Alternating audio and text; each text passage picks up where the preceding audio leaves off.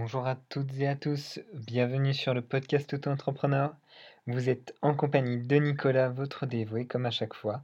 Je suis ravi de vous retrouver pour ce nouvel épisode dans lequel je vais interviewer Nicolas Barobody qui va nous présenter son activité assez originale. Nicolas, bonjour. Bonjour. Enchanté Nicolas, je te laisse te présenter. Enchanté, je suis Nicolas Barobody et je suis euh, blogueur euh, tourisme et patrimoine, mais aussi créateur de contenu. Depuis combien de temps tu es auto-entrepreneur? Euh, ça va faire deux mois à peu près, puisque ma micro-entreprise elle a été créée au 1er décembre 2020, donc en plein milieu du, du Covid. Qu'est-ce qui t'a poussé à te lancer justement sous le régime auto-entrepreneur? On va dire qu'il y a plusieurs facteurs en fait qui ont joué sur cette décision. Donc la première déjà, c'est que je sortais tout juste d'un master euh, spécialisé en tourisme et marketing digital. Euh, et en fait, euh, bah, dû à la situation sanitaire, je voyais que ça allait être un petit peu compliqué pour moi, comme tous les jeunes diplômés, que ça allait être un petit peu compliqué pour rentrer sur le marché du, du travail, de l'emploi, pardon. Mhm. Et en plus, j'avais donc cet outil, donc Instagram, qui a, enfin, comment dire, j'ai j'ai ma communauté qui à l'époque elle a commencé à se développer un petit peu et je me suis dit bon j'ai peut-être quelque chose à faire euh, quelque chose à créer étant donné bah voilà que je suis jeune diplômée et que, et que c'est un petit peu bouché en ce moment dans les domaines du dans le domaine du tourisme de la culture et du patrimoine c'est un petit peu ça qui c'est un petit peu ces trois facteurs quoi qu'est-ce que tu connaissais de l'auto-entreprise avant de te lancer? Parce que là j'ai l'impression de comprendre c'était par nécessité euh, par peut-être inquiétude du marché de l'emploi que tu t'es lancé. Mais bon, il y a aussi une, passion, je pense. Oui, alors oui et non, dans le sens où bon, c'est un projet, c'est un projet que j'avais quand même mûri depuis quelques mois quand même euh, avant de, me lancer. Euh, c'est-à-dire que bon, j'ai commencé à y réfléchir bah, au premier confinement aux alentours de mars-avril 2020, grosso modo. Tu, tu es un auto-entrepreneur depuis euh, un mois et demi.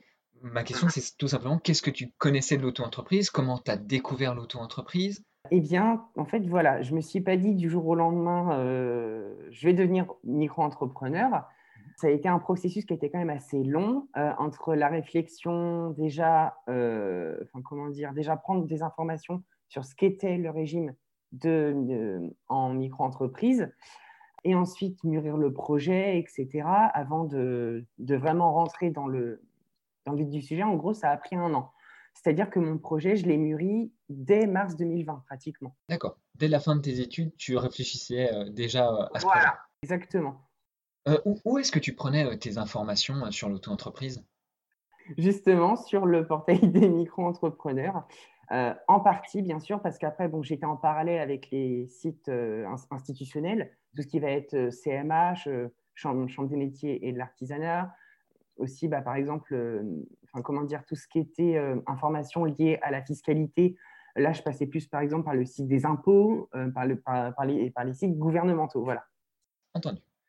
Tu te référais plutôt au site portail, aux réseaux sociaux de portail? Au début, c'était plutôt vraiment le site, tout simplement. Par exemple, alors déjà, pour mettre un nom sur mon activité, parce que c'est une activité qui n'a pas forcément de diplôme, je me suis dit, est-ce que je suis vraiment influenceur, blogueur, etc. Donc, alors, j'ai souvenir d'avoir lu un article notamment sur ça, euh, sur qu'est-ce que les influenceurs, ça devait s'appeler quelque chose comme ça. Donc, j'ai trouvé l'article bien fait. Donc, après, ça m'a poussé à aller rechercher plus d'informations sur le site. Et là, c'était des informations un petit peu plus précises, par exemple, sur le statut en, en lui-même. Hmm. En lui-même, voilà. D'accord. Et euh, du coup, on va revenir un petit peu sur euh, ton activité. comment ça se passe en fait dans ton quotidien, dans ton auto-entreprise? Eh bien, pour résumer, chaque semaine est différente. Et même chaque jour, enfin, comment dire, aucun jour ne se ressemble.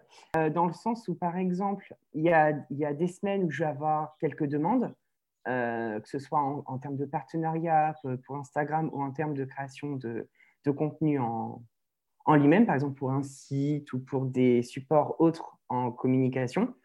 Et euh, donc, alors, mais par exemple, je peux avoir des semaines où, euh, à contrario, en fait, j'aurai une baisse d'activité.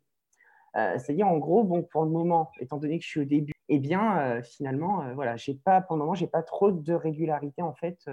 D'accord. Au quotidien. Et, et, sur la gestion de ton auto-entreprise, est-ce que tu te poses encore des questions? Est-ce que tu dis, ben, j'aimerais bien approfondir ce sujet que je ne maîtrise pas? Ce serait quel, sur quel sujet? Quelle thématique? Alors, surtout par rapport à la fiscalité, parce que je suis quelqu'un qui ne suis pas très doux avec les chiffres, j'ai tendance, enfin, ça tendance à me faire un petit peu paniquer quelquefois. donc, c'est plus bah, par rapport à tout ce qui va être URSAF, ou, même la déclaration de revenus, par exemple, où c'est quelque chose bah, qui est totalement nouveau pour le coup. Je n'ai pas forcément été formée dans mon master en tant que tel, euh, en tout cas pour ce volet-là. Mais par contre, à contrario, euh, dans la gestion de projets, enfin, comment dire, dans la gestion par exemple des partenariats ou des projets avec des clients, ça par contre, je suis complètement autonome là-dessus. Il n'y a pas de. C'est vraiment sur la gestion de ton auto-entreprise en fait que, que tu as besoin de formation? Voilà, tout ce, alors, tout ce qui était processus de facturation et établissement des devis, bon, je me suis un petit peu formée sur le tas, donc maintenant ça va. Euh, j'ai demandé conseil à d'autres micro-entrepreneurs de mon entourage pour. Euh, j'ai un petit peu pris des infos à droite à gauche pour me faire ma propre idée, quoi. Et après, bien sûr, bon, j'ai quand même revérifié les informations, euh, que ce soit sur les sites institutionnels ou sur le site portail auto-entrepreneur. Mais en tout cas, voilà, pour tout ce qui est processus de, de facturation et de devis, ça commence à aller. voilà. Est-ce que tu aurais souhaité être formé avant justement de te lancer Voilà, tout à fait. C'est quelque chose qui m'aurait bien plu d'avoir peut-être un module euh, ou un webinar ou je sais pas quoi pour euh, en fait pour les pour les bases quoi de la facturation. Euh, d'un devis, bon, même si en soi c'est pas sorcier, mais bon, il y a, y a, des éléments qu'on ne peut pas deviner non plus. Bien sûr, l'obligation légale et il faut les connaître. Voilà, exactement, tout à fait. On va revenir sur ton activité de manière générale. Alors, est-ce que tu peux nous préciser du coup qu'est-ce que tu fais? Parce que c'est assez original. Oui, voilà, tout à fait. Bah, comme, enfin, il n'y a pas de diplôme pour être euh, créateur de contenu, blogueur et influenceur, parce qu'en fait, je me, enfin, j'ai les trois casquettes, quoi, finalement.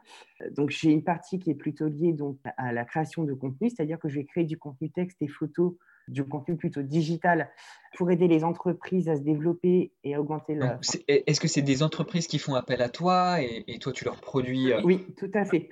Exactement, voilà. Euh, par exemple, alors j'ai des entreprises qui sont venues vers moi pour mon premier mois d'activité. J'ai eu, j'ai eu deux clients. Dans ton intitulé d'activité, tu faisais part aussi euh, que tu avais une casquette euh, blogueur patrimoine en fait. Oui, voilà, tout à fait. C'est-à-dire que je suis donc blogueur et créateur de contenu pour les entreprises, marques et sites touristiques, patrimoniaux et culturels. C'est-à-dire que par exemple, s'il y a un office de tourisme, un musée euh, ou, des entreprises de loisirs qui souhaitent faire appel à moi, que ce, soit sur le territoire de La Rochelle, Charente-Maritime ou même en France, eh bien, je, peux leur créer du contenu euh, texte et photo pour les aider justement à développer leur, activité. Et du, coup, euh, comme tu l'as dit, c'est plutôt sur La Rochelle que tu es basé. Voilà, tout à fait. Je suis basée à La Rochelle, mais après, je peux intervenir sur des sites qui sont par exemple en Charente-Maritime ou sur l'ensemble de la France. Je ne suis pas cantonnée non plus qu'à La Rochelle. Enfin, si, euh, enfin, comment dire, mon compte Instagram fait référence majoritairement à La Rochelle. Je rappelle, ton compte Instagram, c'est Nico La Rochelle, du coup. Nico La Rochelle, voilà. tu, me disais euh, que tu t'es lancé il y a un mois et demi, deux mois à peu près. Euh, je me permets une question, si tu ne souhaites pas y répondre, pas de souci. Est-ce que à l'heure actuelle, tu, peux vivre euh, de, ton activité? Eh ben non, eh ben non. Euh, c'est-à-dire que bon, pour le moment, c'est un petit peu branque-borlant, comme on dit, c'est-à-dire bon, faut le temps que ça se mette en route. Alors en plus, je suis dans un domaine où bon, forcément, avec, le, avec la crise sanitaire, ça va pas trop, quoi. Les sites touristiques, culturels et patrimoniaux, pour la plupart, ils sont fermés. Donc, euh, bon, je, me, mets aussi à la, place des, à la place des entreprises. Ils ne vont pas payer quelqu'un dans le cadre d'actions de communication marketing si, le site est fermé. Quoi.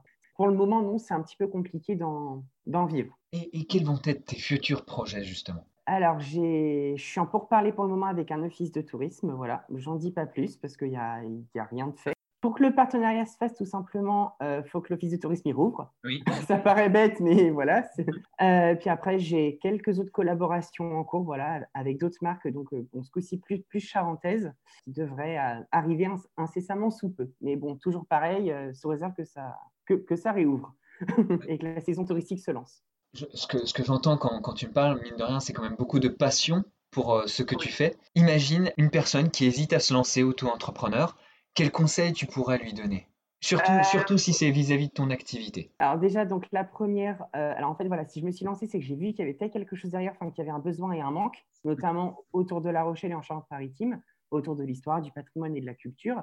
Euh, donc déjà, si la personne qui veut se lancer sans, enfin comment dire, elle a l'instinct qu'il y a quelque chose un petit peu à, gratter, eh bien peut-être que c'est finalement une bonne idée, donc il faut qu'elle saute le pas. Mais après, il ne faut pas qu'elle le fasse n'importe comment parce que moi, quand même, ça m'a demandé pratiquement un an de construction et de réflexion autour de ce projet. Euh, en gros, on ne se lève pas un matin en se disant, bon, allez hop, je vais monter ma micro-entreprise. En gros, voilà, pour résumer, si je devais donner un conseil, c'est si vous le sentez, faites-le, mais surtout prenez votre temps parce que, bon, pour moi, je sais que c'est un peu le projet d'une vie, enfin, pour le moment, même si je suis, même si je suis encore jeune. Euh, enfin, c'est quand même un très gros projet, c'est le plus gros projet que j'ai enfin, mis en place pour le moment. Pour pas se couper, prenez votre temps. Quoi. Et est-ce que ça peut mériter même d'être accompagné si la personne a, a des doutes justement sur l'auto-entreprise? Tout à fait. Exactement. Ben, moi, notamment, je me suis fait accompagner par la Chambre des métiers et de l'artisanat de la Charente-Maritime.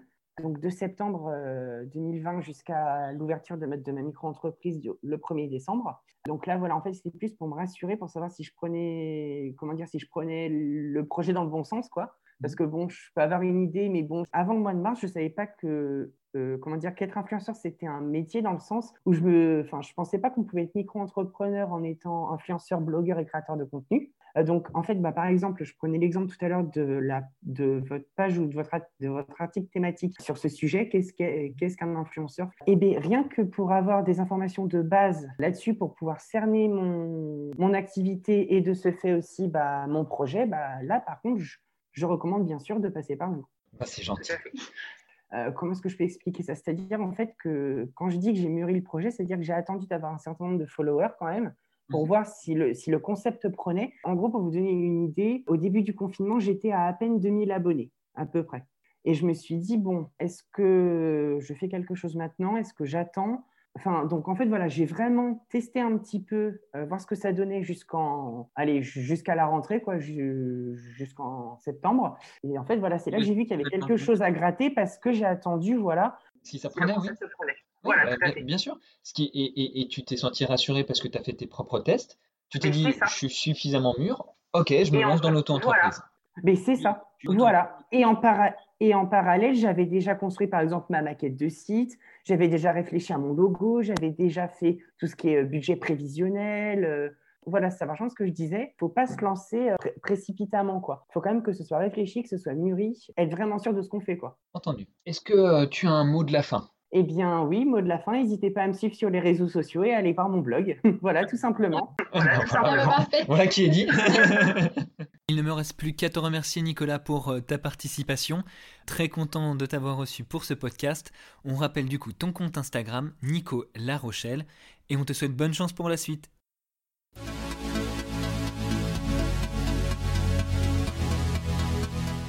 Bienvenue de l'autre côté du portail. Elena est avec moi pour notre traditionnel débrief d'interview. Bonjour Elena, comment ça va aujourd'hui? Salut Nico, ça va bien et toi? Super. Écoute, je te propose de revenir sur l'interview de Nicolas que l'on vient d'entendre, qui soulevait un point intéressant en tant que nouveau auto-entrepreneur, ça faisait deux mois qu'il s'était lancé, nous a-t-il confié, et qui exprime justement avoir patiemment réfléchi son projet d'auto-entreprise, mais aussi euh, il exprimait ce besoin de connaissance dans la gestion de celle-ci. Alors oui, en fait, euh, c'est ça, euh, comme nous disait Nicolas, alors lui, il avait euh, justement un master qui lui avait donné des compétences et qui lui ont permis d'être autonome sur son projet, mais par contre, il s'est rendu compte qu'il avait besoin d'approfondir ses connaissances sur l'auto-entreprise. Donc je ne sais pas si vous étiez au courant, mais si vous avez eu des contrats de travail avant votre lancement en tant qu'indépendant, vous avez certainement cumulé des droits CPF. Alors, pardon Elena, c'est quoi exactement des droits CPF J'en ai jamais entendu parler. Alors, en fait, les droits CPF, ça correspond à une somme que vous mettez chaque année de côté pour vous former. Et donc cette somme, elle va de 500 à 800 euros et elle est alimentée automatiquement chaque année. Donc c'est un droit en fait individuel à la formation qui est peu connu et pas assez utilisé malheureusement. Alors, si je comprends bien, c'est un droit que les auto-entrepreneurs ont et en fait qu'ils ont tout intérêt à utiliser. Alors oui, c'est dommage parce qu'en fait euh, la CFP, donc c'est quelque chose que vous payez tous les ans, mais que dans beaucoup de cas vous n'utilisez pas. D'accord. Et où est-ce qu'on peut trouver euh, le montant de notre cagnotte? Alors, pour savoir combien est-ce que vous avez sur votre cagnotte, euh, vous pouvez vous rendre sur le site Mon compte formation pour vérifier le montant disponible sur votre compte. Et là, bah, en fait, vous n'êtes pas à l'abri d'une bonne surprise parce que certaines personnes, en fait, ne savaient même pas, n'étaient même pas au courant qu'elles accumulaient euh, depuis plusieurs années euh, ce montant pour la formation. Pour aller vérifier, on va, vous, vous laisser le lien en description et puis vous pourrez voir, en fait, euh, le montant disponible. À combien on aura droit Exactement. D'accord. Mais du coup, mettons, j'ai une certaine somme. Où est-ce que je peux l'investir? Comment ça se passe concrètement? À quoi j'ai droit? Comment je les utilise? Alors en fait, vous pouvez l'utiliser donc pour acquérir des compétences transversales qui vont pouvoir vous aider au moment du démarrage de votre, de votre projet. Et c'est vrai que, comme Nicolas l'a dit, alors il y a les CMA qui proposent des formations qui sont plutôt généralistes et qui s'adressent aux entrepreneurs en général.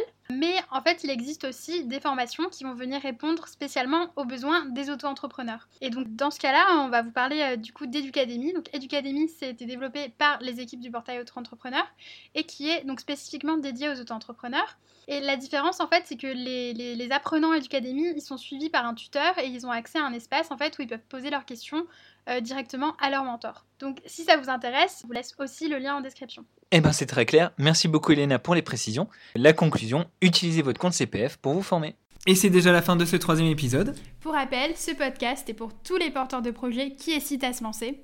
Alors si vous connaissez quelqu'un qui connaît quelqu'un qui connaît quelqu'un qui veut se lancer en auto-entreprise, surtout partagez-lui ce podcast et laissez-nous un commentaire sur nos réseaux sociaux, Facebook ou Instagram, at portail-auto-entrepreneur.